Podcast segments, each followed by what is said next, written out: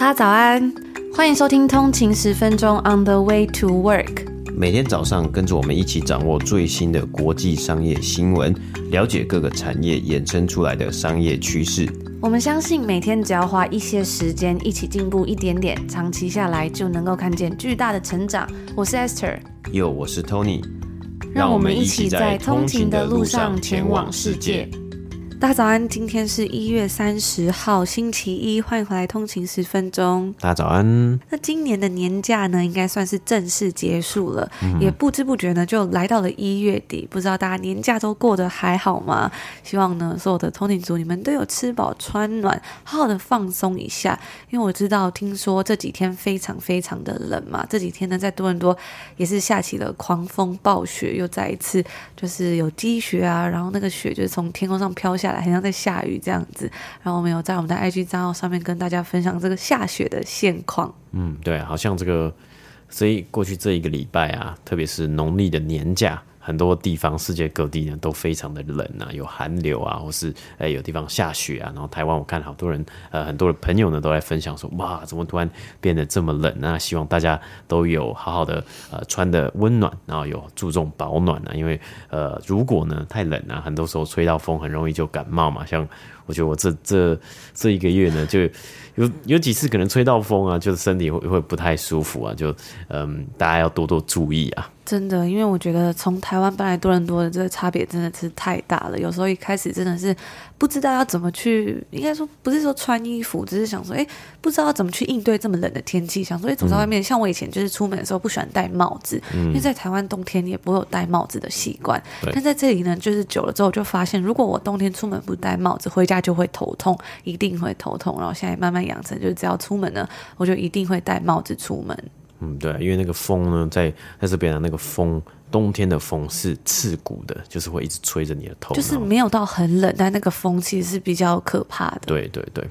那今天正式开始呢，就是新的一年的这种感觉了嘛。年假年假结束了，正式要开工上班。新的一年呢，我们继续来一起观察更多有趣的商业新闻，了解这些厉害的商业公司们他们是如何定定策略啊，危机处理的能力。透过学习这些资讯呢，其实同时也能帮助我们在生活还有工作上更上一层楼。所以我觉得去了解这些很厉害的公司他们是怎么运作的，我觉得是一件非常棒也非常重要要的事情。那在台湾过新年啊，放年假的同时呢，这个礼拜其实也有非常多有趣的新闻哦，包括正如火如荼开打的财报季，许多的科技公司呢也都开始公布他们在去年第四季的表现嘛。那去年第四季其实就是呃最后一季，所以呢，很多时候他们也会公布了全年的表现。今天呢，我们就来赶快来跟大家快速的分享一下。嗯，那首先呢，第一间公司就是信用卡公司美国运通 American Express，他们在二零二二年第四季的财报，它的营收呢是成长了十七个百分比，达到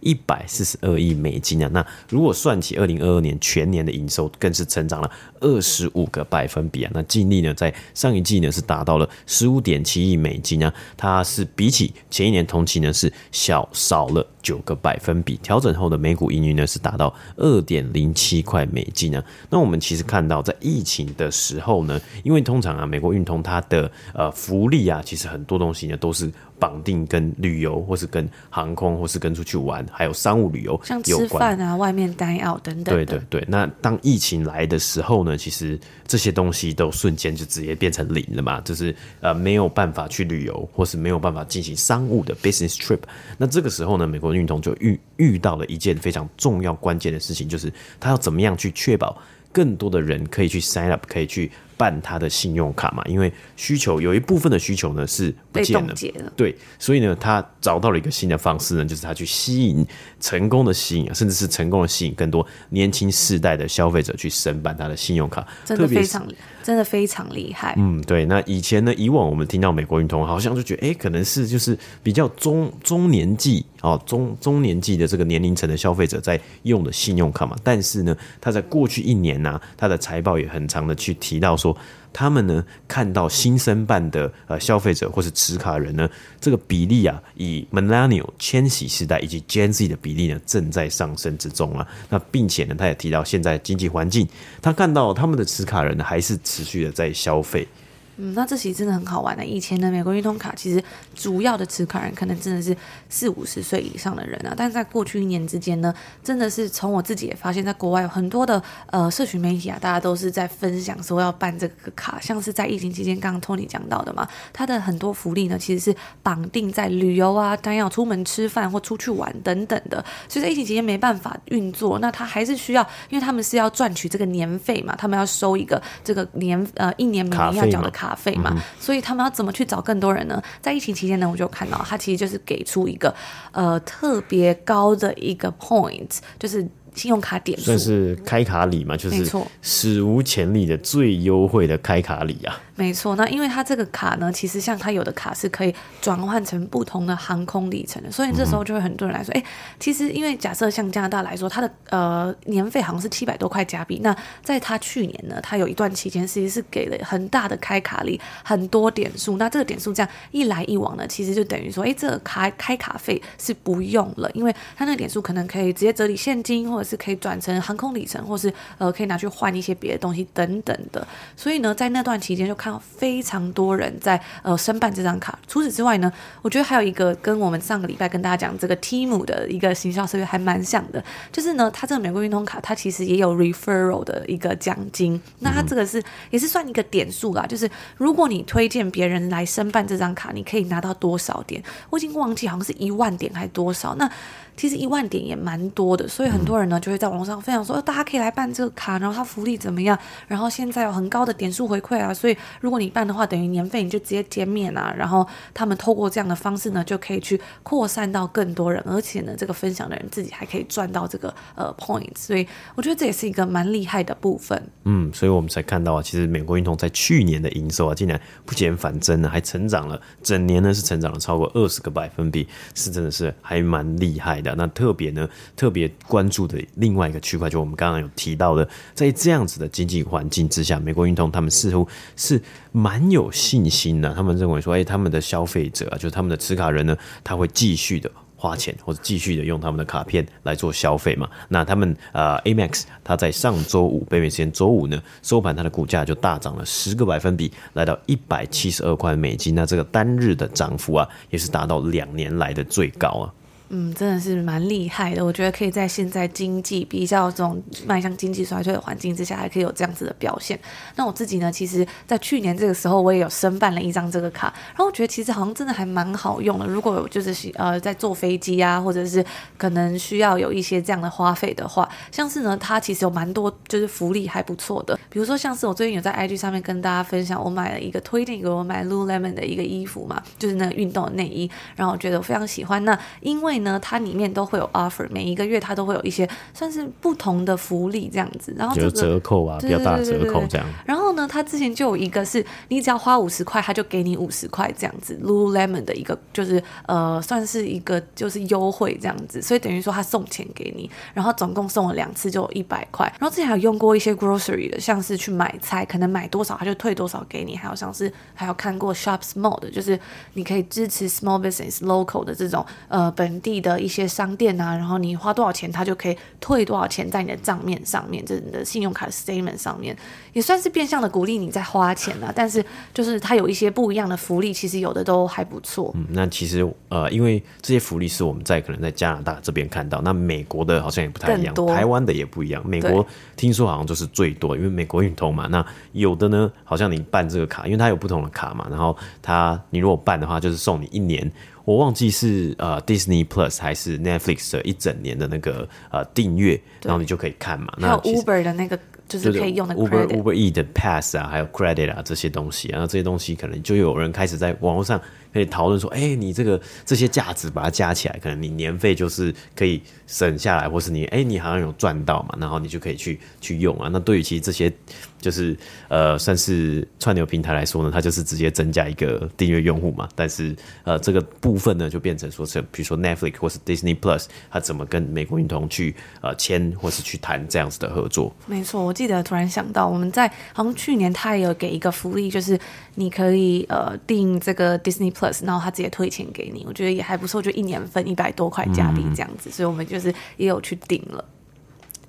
那接下来呢，来跟大家分享这个呃，算是科技公司、科技巨头首先开打的发布财报。这间公司就是微软，它在上个礼拜二呢，公布了他们财务年二零二三年第二季的财报，营收的部分来到五百二十七亿美金，年年增率为两个百分比，净利呢则是一百六十四美金，年增率为。负十二个百分比，那调整后的每股盈余呢是二点二块美金。微软呢是第一间发布财报的科技巨头，该公司呢本季的营收成长啊是过去六年多以来最慢的一季。那对于微软他们的软体啊还有云端服务的需求呢，其实因为全球经济环境正在降温当中，我们也可以在它的财报之中看到，它的智能云端业务这个 Intelligent Cloud 成长了十八个百分比，来到两百一十五亿美。美金，那包括 Azure 它的云端运算业务呢，是成长了三十一个百分比，略高于分析师预期。而因为对于个人电脑需求开始降低，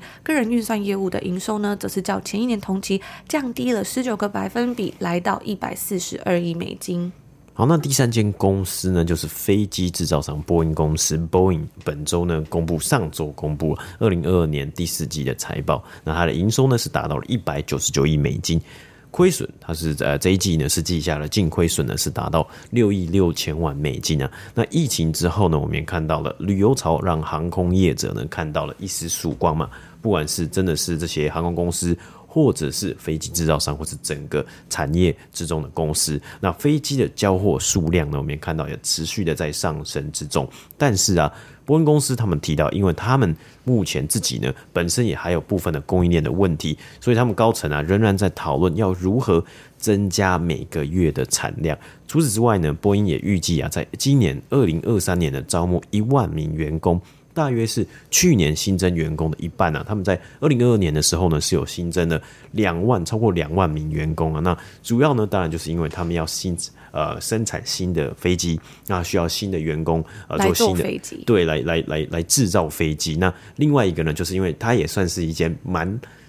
年代悠久的呃飞机呃飞机公司嘛，制造公司。那我们去年其实也有提到啊，一这个呃比较大对于波音公司蛮大的新闻，就是波音七四七这个呃已经走过至少四十年、五十年历史的机型呢，它已经正式的停产了嘛。那它迈入历史之后呢，其实跟着。这台飞机啊，他们在去年也看到了很多的员工也慢慢的退休了，所以他们为了要补足这样的人力啊，去年招募了超过两万名员工。但今年呢，啊虽然没有说要到呃裁大动作裁员，那今年呢还是预计要招募一万名员工。那他们的竞争对手呢，Airbus 空中巴士呢也预计提到要招募一万三千名员工。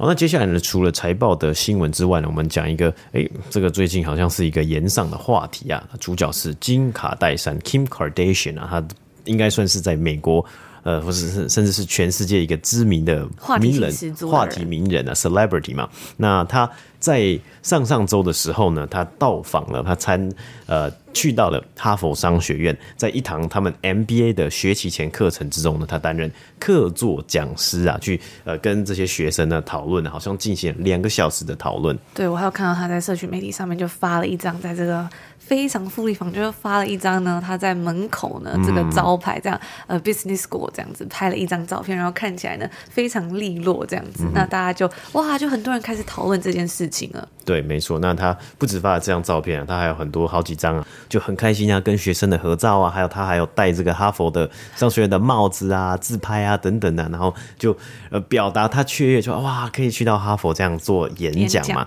那这个课程呢，它的主题啊，算是就讨论直接面对消费者品牌 D to C 的 brands，然后因此啊，所以与卡戴珊同行的还有一位就是跟他一起共同创立他自己的品牌女性呃算是内衣呃就是说睡衣品牌的 Skims。的 Jane Greed，那所以这这堂课啊，其实最主要不是讲说啊他怎么操作名人啊，或者他怎么得到什么千万粉丝之类的，而是比较主要呢是聚焦在他的这个品牌 Skims 上面啊，那怎么样得到成功的？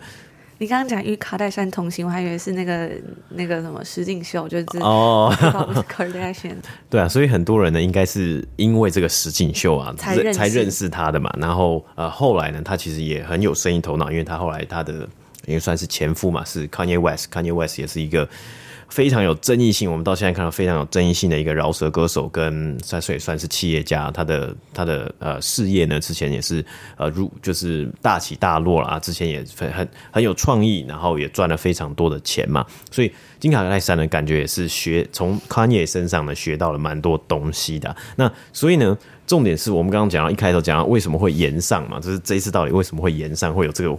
问题呢，就是刚刚 Esther 讲到这个照片，他在 Twitter 上面就发了这个照片，然后自己他穿的西好像是那种西装嘛，西装外套，西装外套，然后穿的很很很利落，然后跟对，然后跟哈佛商学院的一个标识，对，跟跟他拍照。那这个呢，就造成一些不同的反应啊！大家因为他 PO 在社群媒体，有的人就认为说，这个东西呢，你你你这样子拍照，或者你去哈佛商学院演讲，根本是拉低了哈佛的素质啊！那并且呢，你根本他们觉得，有的网友觉得你不够格去担任客座讲师。但是呢，相反的，也有人认为啊，也有人恭喜他啊，透过他创立自己的品牌，他这几年所的努力。然后建立起自己的事业，然后今天能够走到这一步呢，也算是恭喜他嘛。那呃，我们稍微讲一下 Skims 这间公司啊，它其实在去年初，二零二二年的时候呢，它在最新一轮的募资轮结束之后啊，它的估值是翻倍，达到三十二亿美金啊，那真的是也是蛮厉害的。所以我觉得这是一个很很还蛮酷的讨论啊，就是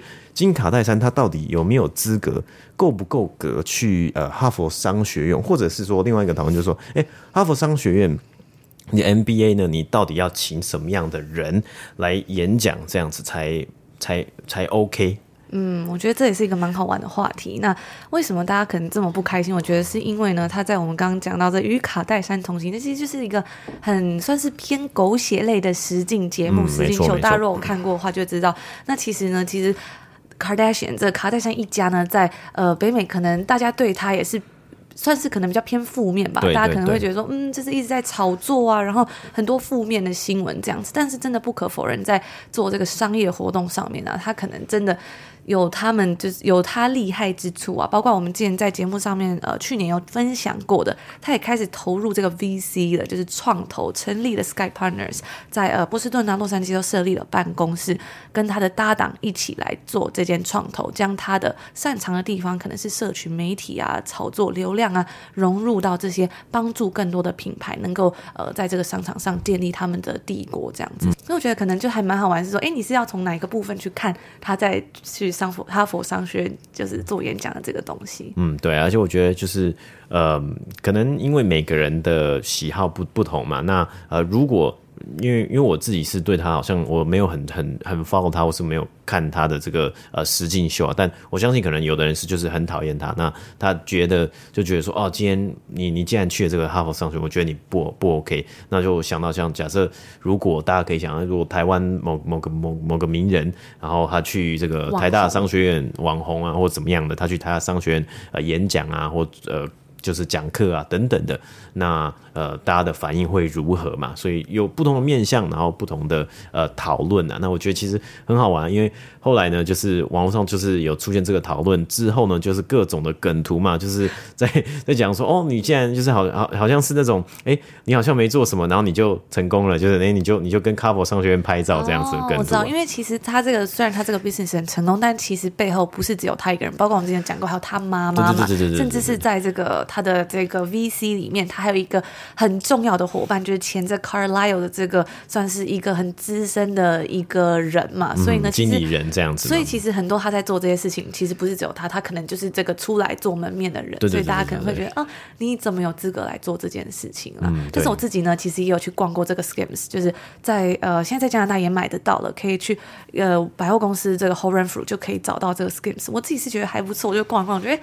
就自己也买来真的穿过，我觉得哎还其实还蛮好穿的，而且。就是它的颜色呢，它都有抓到最近最新流行的东西，就像 Kanye 这个怎么讲，这叫什么乞丐配色嘛？还是这种大，大地色带 大地色系？对，就是非常大地色系，就是现在是最流行的这种颜色，就、嗯、它都有抓到大家最新喜欢的是什么这样子。然后它那个袋子啊，就是你去买这个 Skims 的产品呢，它那个袋子呢，因为它在百货公司里面设过，但是它袋子是不一样的，嗯、而且那个袋子呢上面就是有很多呃不同肤色啊、不同身材的女生，所以你一很一目了然就可以知道哦。他就是感觉是这个商品这样，所以我觉得也是蛮厉害的啦。嗯，对啊，那我觉得其实从另外一个面向出发，就是比如说你去参加哈佛商学院的 MBA 的学生，他们的需求是什么，或者他们想要什么？比如说，哎，商学院呢、它不只是 Kim Kardashian 啊，它好像是一系列，这个是一个学期前的课程，所以在今年呢，甚至有请到不知道有没有人认识，在北美比较红，他他好像也有请到 Momofuku 的主厨 David Chan 啊，那所以，嗯，因为你去参加了 NBA 啊，那 NBA 真的学费其实也不便宜啊，那这些学费呢，可能某一部分就是让这这个商学院他去呃邀请一些可能业界的一些知名的人士或是呃讲师来学校可能演讲啊或怎么样，但是呢，这对于这些学生来说就是一个接触的机会嘛，他有机会呢来去呃表达他自己。或是呢，甚至有机会呢，可以让这些人，呃，这些可能老板啊，或是这些人士啊，他看到，那会不会对于他们未来找工作呢，会不会有一些呃不同的可能性啊？这个对于学生来说，可能是学生会想的。那这重点就变成说，哎，那这个学生会不会想要说，哎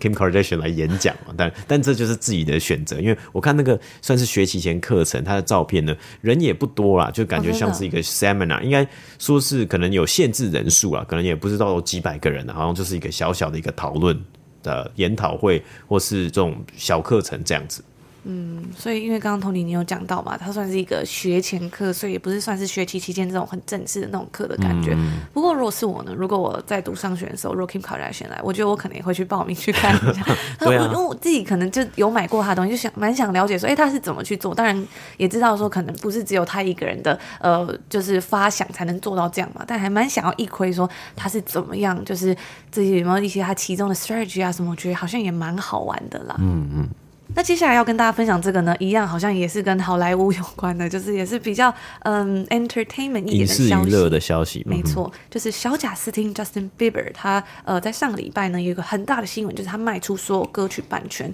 售价六十亿台币。那大家如果听到这个六十亿台币呢，听起来好像很多，那其实它就是 two，它其实就是 two hundred millions 而已，就其实也没有到很多，而且大概两亿美金吧。哎他其实，在二零二一年呃十二月底以前发行的两百九十首歌，所以大家去除一下，其实一首歌也没有到很多钱。然后呢，其实他这个呃，所有卖掉的钱还要再除一除呢，分给其他的工作人员啊，所以很多的有的媒体呢就开始在想说，哎，小贾斯汀是不是嗯、呃、财务问题有一些问题这样子？那这其实是 BlackRock 他们旗下有一间投资公司叫叫做 Hipgnosis Songs Fund，他们在上个礼拜的时候就宣布啊，斥资了两亿美金买下小贾斯汀在二零二一年十二月三十一日以前所发行超过两百九十首歌的歌曲版权，那包括大家知道的这些热门歌曲啊，Despacito 啊，Sorry Baby，还有就是你们可能大家有听过的所有的歌都囊括在里面了。嗯、那这个 Hipgnosis Songs Fund 呢，在过去这几年其实是致力于与世界上许多当红的歌手达成重要协议，希望能够利用像是包括 TikTok、抖音以及像是其他社群媒体来赚取新的收入来源。那其实，在以前呢，小贾斯汀他呃赚取这些串流平台的费用呢，可能是每一年得到一张很大的就是收。收取一笔很大的钱，那每一年算一次嘛，就有多少人听他的歌啊？比如说像 Spotify 这样子。但是呢，他这样做就等于说，他把这些串流的费用卖给这间公司，他还是可以唱这首歌啊。只是他就是卖这个，好像是卖什么？你说音乐版权呐、啊，就是有点像是在录音室，他在当时在录音室所录出来这首歌，就是这个这个呃声音档的一个版权。那其实想象就是说，不止呃，如果这首歌这首歌已经被这个 fund 这个基金买走了嘛，所以之后呢，只要这首歌在比如说 Spotify，我们刚刚讲到 Spotify，或是呃，有时候 YouTube 或任何的平台，它只要每播一播一次，它可能就有多少的分润嘛。当然不多，但是因为它的流量很大，所以每一年呢都可以有稳定的收入。那除了这个之外呢，也有可能啊，举例来说，像是这首歌的版权，它可以卖给什么？它可以卖给电影。有了电影，它要配乐嘛？那这些配乐呢，其实都需要去买这个歌曲。然后你才能放在电影里面嘛，当做这个电影的原声带啊，当做电影里面的这个音乐或主题曲，或者是呢，有可能我有看到有人说啊，像是比如说广告歌曲，然后有的广告歌曲呢，他可能也可以去买这个歌的版权，然后他就可以放嘛。那有人就会嘲笑说：“哇，那以后可能会不会在 Walmart 啊，或是某个地方的这个 呃广告，对广告音乐里面听到小小斯汀的歌之类的这样子？”那这个东西呢，就变成所以呃，这个 fund 这个基金呢，它可以去利用嘛。那呃，刚刚 Esther 讲到，小小斯汀就是一次他就拿了两亿美金，对他可能需要是一大笔钱，不是每一年的一张这个 big。Big Fat Check 这样子，嗯、那我们刚刚有提到这间公司呢，其实它非常的有趣。这个 Hipgnosis Song Fund 呢，它其实旗下还有拥有像是 Elton John 啊，然后像 Beyonce 等等知名歌手的歌曲版权。他们怎么赚钱呢？其实就我们刚刚有讲到，透过这些串流啊，然后得到这些分润嘛。嗯、那该公司呢，他们其实是在伦敦证交所上市的。特别有趣的是啊，该公司的 Ticker 股票代号竟然是 S O N G，就是歌曲的这个 Song，、嗯、所以我觉得非常的有趣。大家如果有兴趣的话，可以去。了解一下，就有一点像是这种，嗯，大家在买 ETF，那它的 ETF 呢，其实是这个音乐的，我就觉得很好玩。就各种呃各种乐手或者各种歌手他的歌曲嘛，然后利用这些算是智 IP 或是智慧财产，然后来去赚钱。那其实还有一个蛮蛮令人震惊的是，因为小小斯汀现在的年纪也。没有到很大，二十八岁，八岁而已啊！所以这个交易呢，两亿美金呢，已经是算是在他这个时代里面最大的一个交易了。因为在之前呢，我们其实也陆陆续续看到很多的歌手他卖出了他的音乐版权，但是呢，其实这些歌手呢都是老 Coco，没错没错，都是可能七十岁以上呢，像是之前呃美国一个很红的歌手呃 Bruce Springsteen 啊啊非常老牌的一个歌手嘛，他之前他卖他一生的音乐生涯呃就是非常非常多的歌曲啊。他卖了超过五亿美金啊！那因为其实其实他也蛮老的嘛，所以他就是想说哦，他在呃，可能是他呃有一些可能要规划他身后的财产，或是说他规划他退休的退休金等等的的一些不同的目标目的，然后他去把这个整个他的歌曲啊，或是说他们的 catalog 呢，都把它呃呃他的版权都把它卖掉。那在这一次呢，这一次的新闻就是小小斯汀还这么年轻，大家觉得说哇，你竟然就是。就就把它卖掉了，是很意外，很意外，是可能其实还蛮蛮意外的。那其实也有人说，他可能会有点像是泰勒斯这样子，就是说，哎、欸，其实你之后呢，你就是再进录音室，把这些呃二零二一年之前的歌呢，你自己再重新录一次，录一个不一样的版本，因为你声音可能也不一样了嘛，年纪也不一样，就是不一样的感觉。对，然后你就可以再出一个精选集之类的、啊，因为他的他的呃，真的他的音乐事业是非常的辉煌嘛，他所出的专辑、所出的这些单曲呢，都非常的热卖，也是。是很已经很很很厉害了，所以接下来呢，不知道他呃是怎么样的打算嘛？因为先前有看到他好像有这个呃 Lyme disease 啊，还有比较身体的一些状况啊，所以呃这个部分呢就要看出来他之后他有什么样的规划。而且很好玩，他这个音乐啊，其实大家如果注意看呢，因为他就是把他的 catalog 都卖掉嘛，所以我发现，哎，他的音乐呢，其实那个名字啊，都是只有一个字，比如说是 lonely、yummy、ghost、baby、stay，就是哎，很好玩呢，就是他都是非常有呃代表性，然后就是这样一个字一个字就表达他整首歌的感觉的。嗯，所以就是。浅显易懂，浅显易懂，就一个字而已，大家都听得懂。这样对。那因为刚刚 Tony 有讲到嘛，其实很多人会把自己的著作这个音乐的版权卖出去，是因为可能年纪比较大了，就是。大家会觉得说，哎，把这就是在你年纪比较大的时候，这些歌手呢，他的晚年可以得到很良好的，就是在财务上面就有良好的照顾之外，嗯、这些音乐呢也有可以被妥善的保管跟运用嘛。但是他才二十八岁，他怎么会做这样的决定呢？所以就也是算是不是炎上，但是也引起了很大的讨论。嗯，就先跟大家稍微分享一下。那以上就是今天我们来跟大家分享在上个礼拜的一些有趣消息。那最后再跟大家分享一下，现在在我们的 Apple Podcast 呢，还还有一个月的免费试听活动，就是新春春节的特别优惠。所以大家如果有兴趣的话呢，记得要在二月底以前开启这个订阅，就可以享有一个月免费试听，马上赚到五百九十块哦。那我最近有看有通勤族来讯询问说，哎，好像就是他有订阅了，可是没有就是完成订阅，因为如果呃你要开启这个一个月免费试听，就是可以收听我们在礼拜二。三四就是其他天更深入的节目嘛，那你要记，那要记得就是要更新到 iOS 十四点六以上才可以完成这个订阅。就是你在呃点进去页面之后，你会看到有一个是可以。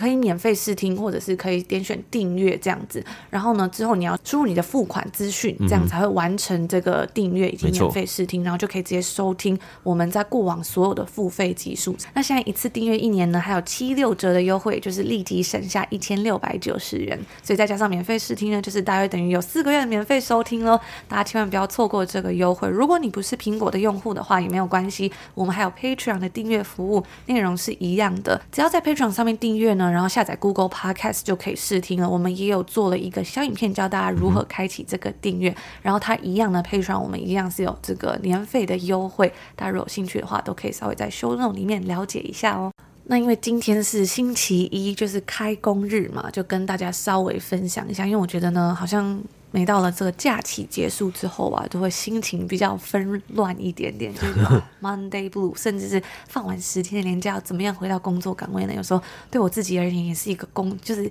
对我自己而言呢，我也常常在做这样子心情的转换，觉得很需要调适。假期症候群是是？真的，我觉得就是需要收心的感觉。我最近呢，就是在练习正念冥想嘛，那就只有跟大家分享，我就有下载 Headspace 的这个 App，里面呢还有很多的可以就是教你去怎么样去正念冥。冥想叫你去呼吸嘛，让我最近在听的时候，我就觉得，诶，有一个我觉得蛮有帮助，就是在练习冥想的时候呢，因为其实有时候会觉得不耐烦啊，不想要，就是因为冥想时候闭着眼睛，然后就练习嘛，有时候就觉得，哦，好。很没有耐心啊，想要滑手机啊，想要做别的事情，因为它叫正念冥想嘛，所以他就会在这个讲解的时候会说，要大家去想想看，说为什么要做这个冥想？想想你去做这个冥想，你的动机是什么呢？那你这么做之后，对你还有你身边的人会带来什么样的影响？这样子想之后呢，其实就会发现说，哎，好像我自己更有动力，也更清楚知道我在做什么。因为有时候在生活之中啊，我们很多时候做很多事情的时候，可能会觉得比较抗拒，比较厌烦，就像放了十天的假之后要回。回到公司上班，或者是呃，比如说像我最近在每天早上我起床之后呢，我都会去健身房运动嘛。然后有时候就觉得哦，很不想去啊，或者是会觉得有一点 resistance，有点抗拒。但我就发现呢，透过这样子的，就是自我问答，好像真的会减少很多阻力。比如说呢，像是要读一本书的时候，要打开一本书，其实最难的时候就是你要把它打开嘛，然后静下心来去看。那其实透过这样子的正念冥想，去问自己说，你为什么要做这件事情，以及它会对你的生活。我还有周边的人带来什么样正面的影响？去想的时候啊，就能够加深你的动力，然后去做这件事情，然后完成目标。所以呢，就在最后今天星期一的时候来跟大家分享，在做很多事情的时候啊，比如说对你自己有帮助的事情，比如说像听通勤十分钟的时候，诶，其实就可以透过这样的方式让自己坚持下去。就是你可以问自己说，诶，为什么你要在这里听这个 podcast？那听这个节目呢，吸收这些知识，对你的人生有什么样的影响？对你身边的人有什么样的影响？像我每天在做冥想的时候，我这样子想，我就会觉得说，嗯，我觉得我想要，我想要练习我的这个 calm and clarity，我想要得到心灵的平静以及清澈，在我的生活之中，我再透过每天的练习更平静呢。我跟我身边的人互动的时候，我觉得我可以有更多的能量给大家，更多的温暖，或者是在别人需要帮助的时候提供，呃，不管是情绪上或是实质上的帮助，而不是那么容易的被影响。那透过这样，我就会觉得，哎，我好像更有动力去做很多很多不一样的事情了。所以就在今天节目最后分享给大家，可能是你在工作上的时候啊，在运动上的时候，或者在生活上的时候，希望都能够带给大家一点点的帮助。那以上呢，就是今天要跟大家分享的内容啦，也祝福大家在今天星期一有一个愉快的开始，美好的一天。我们就明天周二见喽，明天见，拜拜。拜拜。